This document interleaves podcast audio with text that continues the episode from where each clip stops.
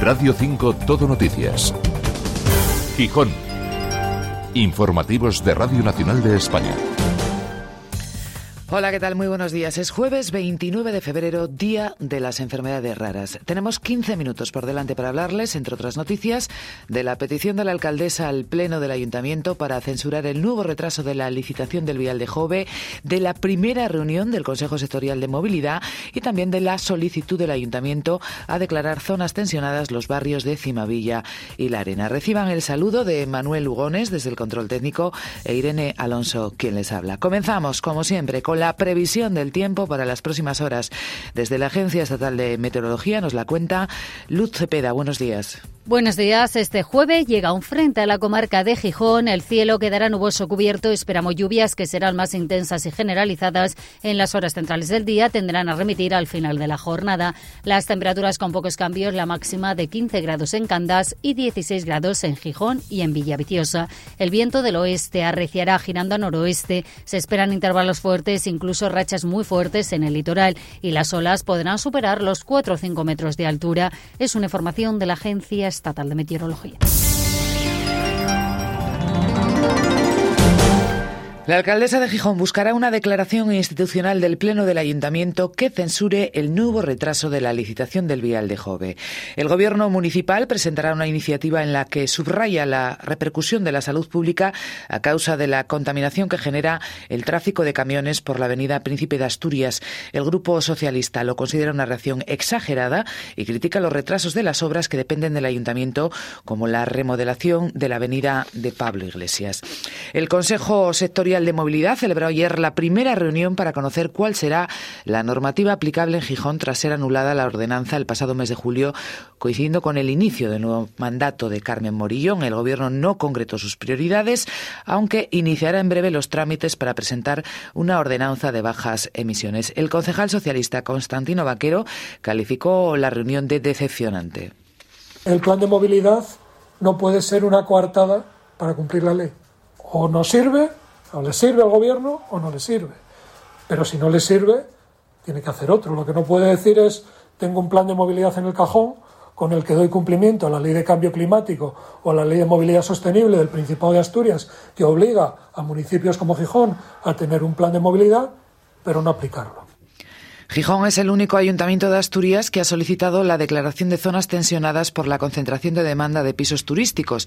Esta declaración tiene que ser previa y necesaria para intervenir el mercado del alquiler, según la nueva legislación, y requiere desarrollo normativo por parte del Principado. Ante la premura de que en dos semanas se empezará a aplicar el denominado índice de precios de referencia, la Consejería de Ordenación del Territorio ha encargado un estudio que servirá de base a los ayuntamientos para definir sus zonas tensionadas. Gijón ha solicitado ese estatus para los barrios de La Arena y Cimavilla.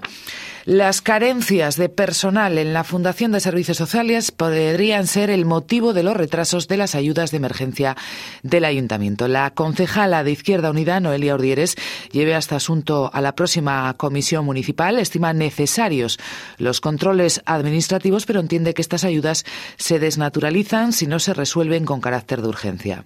Tenemos que pensar que este tipo de ayudas, que como su nombre indica, son de emergencia, son para situaciones sobrevenidas que requieren de una tramitación muy rápida en los plazos, puesto que responden a necesidades como pueden ser el recibo del alquiler, el recibo de la luz o ayudas de alimentos. La información que tenemos es que evidentemente se debe a los procesos, los trámites burocráticos y además a la falta de personal en la Fundación Municipal de Servicios Sociales, algo que desde Izquierda Unida llevamos denunciando desde que iniciamos el mandato y lo que pedimos es que se resuelva la situación lo antes posible. La consejera de Salud, Concepción Saavedra, no ve factible a corto plazo la reorganización de horarios del personal sanitario para evitar guardias de 24 horas. La propuesta fue formulada por la ministra de Sanidad, que considera la eliminación de las guardias un objetivo de esta legislatura. La consejera asturiana espera más detalles de la propuesta, pero inicialmente no la cree factible en el Principado por la diversidad, dice, de centros asistenciales. Hay zonas rurales en Asturias donde eh, la presión es baja y, realmente pues los profesionales incluso prefieren estar en guardias de 24 horas porque es una zona muy rural, ¿no? Que hacer turnos de 12 horas supondría pues una movilidad de profesionales importante con una presión que no es muy alta. Por lo tanto, yo creo que hay que mirar cada uno de los servicios y mirar cómo se trabaja, hablar con los profesionales y llegar a acuerdos y ver un poco cómo se puede organizar mejor la atención sanitaria cuando hablamos de urgencias.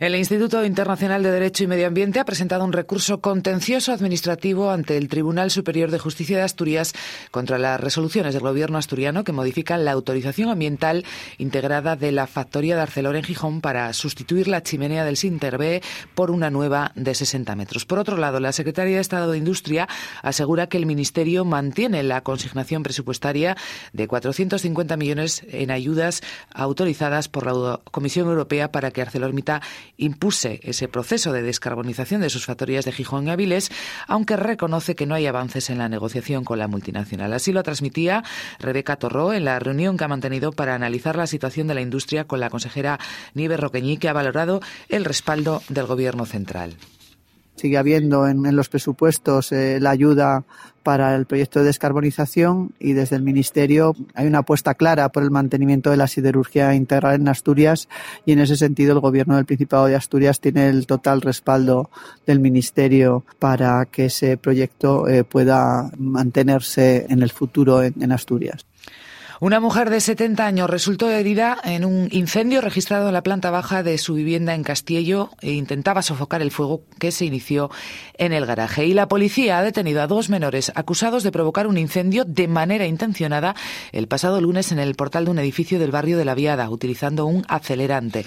El fuego desató la alarma entre los vecinos que salieron a la calle a las nueve de la noche. El edificio se encuentra en obras, por lo que el portal y la primera planta estaban recubiertos de cartón. La rápida intervención de un vecino que apagó una parte del fuego y de los bomberos evitó que se propagara. Los ahora detenidos fueron identificados en la zona el mismo lunes gracias a los testimonios de varios testigos.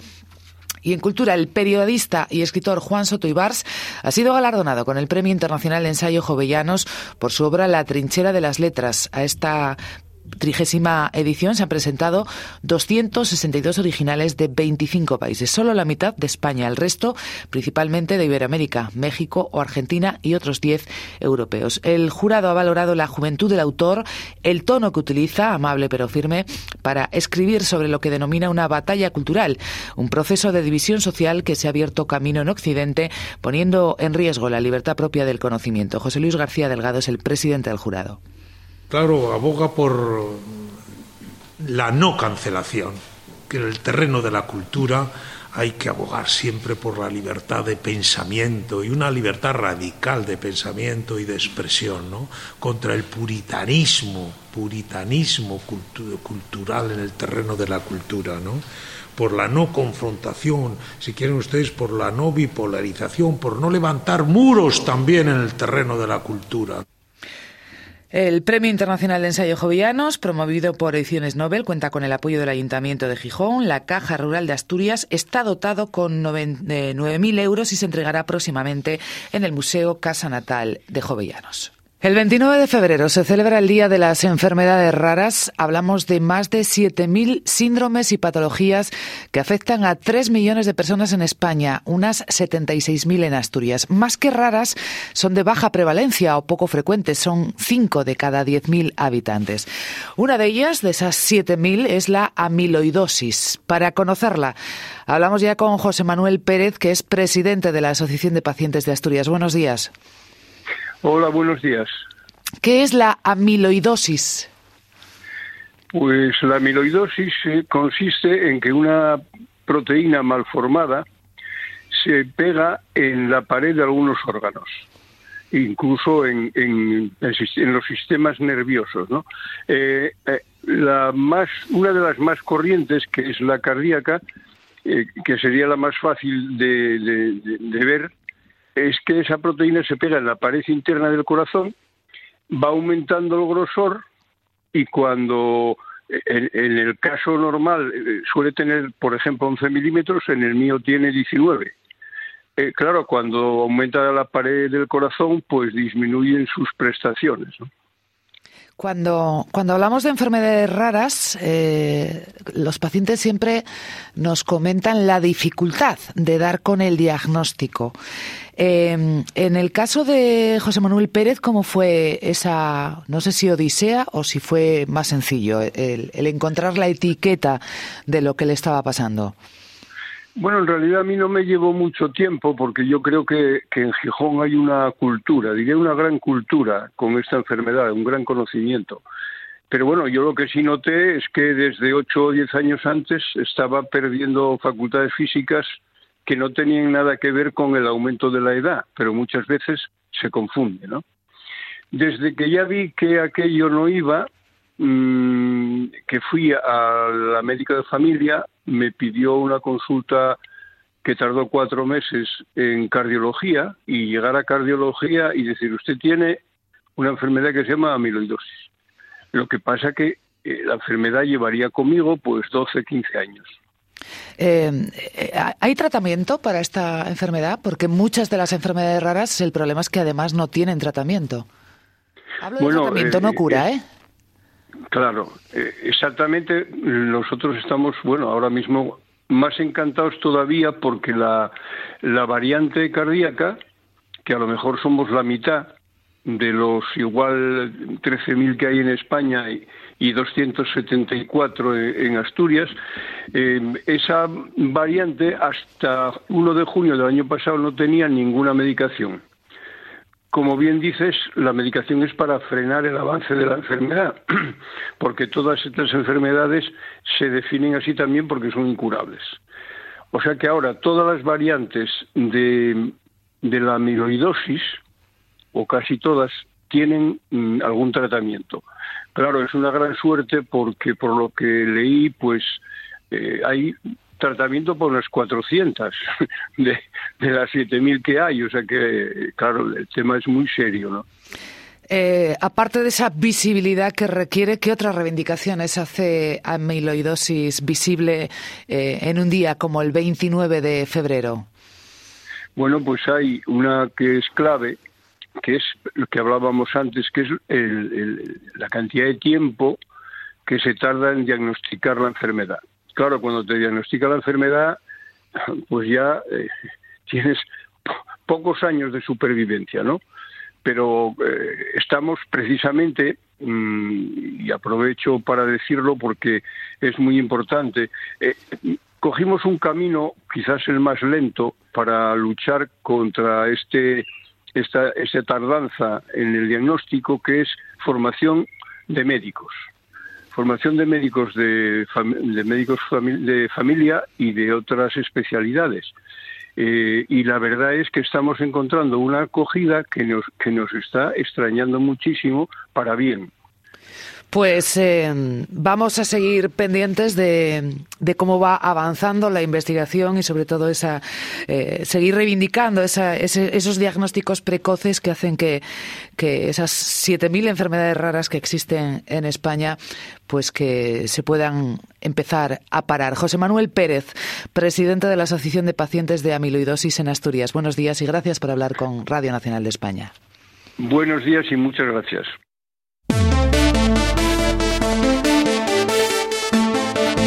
El Real Sporting recibe mañana al Albacete en el Molinón en partido correspondiente a la vigésimo novena jornada de Segunda División. Sigue habiendo bajas en la primera plantilla, si bien hay posibilidades de que vuelva Víctor Campuzano, que ayer ya se entrenó con normalidad.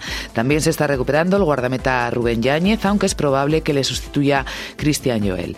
Ayer escuchábamos al lateral izquierdo Diego Sánchez, suplente en las últimas convocatorias y que intentó transmitir confianza en la reacción del equipo tras la derrota en Burgos. El Sporting necesita puntuar mañana en el partido contra el Albacete para volver a los primeros puestos de la tabla. Estamos tranquilos, estamos confiados, eh, tenemos mucha confianza en el equipo, en nosotros mismos. Dentro del vestuario se está bien, como te digo, tranquilos, eh, pensando ya en Albacete y nada, día a día. Sabemos que, que queda mucho todavía, que nos vamos a jugar todo al final y, y, tenemos que estar concentrados básicamente en el día a día para que nada nos distraiga y poder llevarnos la victoria contra el Albacete. La boxeadora gijonesa Minerva Gutiérrez disputará el título europeo de peso mínimo a la vallisoletana Isabel Rivero en un combate que se celebra el domingo en Valladolid en la cúpula del milenio. Será un combate duro a juzgar por las declaraciones de Isabel Rivero, que ha manifestado que llega preparada y dispuesta a defender ese título que ahora ostenta.